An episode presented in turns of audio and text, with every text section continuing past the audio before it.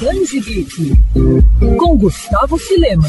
O início de 2022 representou uma data marcante para os fãs de quadrinhos no Brasil. Isso porque há 20 anos as bancas de jornal do país recebiam os primeiros títulos da Marvel publicados pela Panini no país, substituindo a antiga editora Abril. A marca representou também uma revolução no mercado nacional de HQs, que desde então passou por diferentes processos de renovação e inovação em relação a títulos, formatos e distribuição, sendo que grande parte disso foi e continua sendo impulsionado pela própria Panini. A editora ao longo do período também se tornou responsável pelos lançamentos de materiais da DC, Dark Horse, Image, Disney, Maurício de Souza e, claro, mangás dos mais diferentes estilos. Para falar um pouco mais sobre novidades programadas para os próximos meses de 2022, o Band Geek inicia neste episódio uma série de entrevistas com editores da Panini. O primeiro convidado é Bernardo Santana, que cuida de títulos relacionados à Marvel. Bernardo, seja muito bem-vindo. A gente começa essa entrevista falando de 1602, que está de volta em uma nova edição de luxo. O que, que o leitor pode esperar dessa nova edição que tem um formato bem diferente daquele tradicional, né? Esse encadernado, ele chega em um formato que a gente está testando por aqui. Uh, vem com a saga escrita pelo Neil Gaiman, né? Uma saga clássica já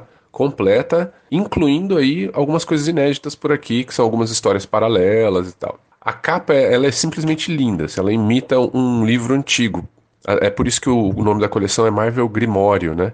E o que combina totalmente com as histórias criadas pelo Gaiman e, e, o resto da galera que trabalhou com ele nesse projeto. E Bernardo, recentemente o ônibus da Mulher Hulk invadiu as lojas. Existem planos para outros personagens ganharem edições desse formato? Com certeza. Os ônibus não têm previsão de parar tão cedo. No que diz respeito à Marvel, a gente tem mais, pelo menos, mais dois programados para 2022, a partir de julho. É, esses a gente ainda não revelou quais são, né? São de personagens ou grupos de personagens que o pessoal anda pedindo bastante. É, para saber mais, a gente pede que a galera fique ligada nas nossas lives mensais aí do YouTube e outros canais. E assim como Lendas do Universo DC, a coleção clássica Marvel é outro formato que vem dando o que falar entre os fãs. A Panini pretende apostar mais nessa linha em 2022, algo, por exemplo, na mesma linha de A Saga do Demolidor? Bom, é, a gente já anunciou recentemente agora a Saga dos X-Men, que vai trazer histórias, uh, umas histórias lendárias, assim, escritas pelo Chris Claremont, né, que é um criador muito amado aí pelo pessoal que gosta de X-Men. E essas histórias que estão há muito tempo inéditas por aqui.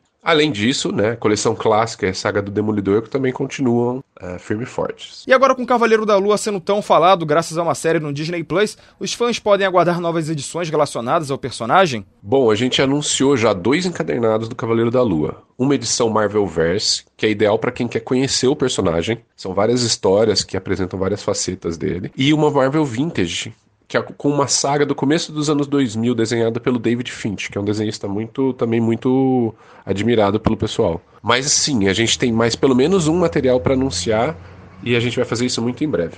Esse foi o Bernardo Santana, que cuida de títulos relacionados à Marvel na Panini. No próximo episódio, a gente vai falar da DC. Quer ouvir essa coluna novamente? É só procurar nas plataformas de streaming de áudio. Conheça mais dos podcasts da Mandirinhos FM Rio.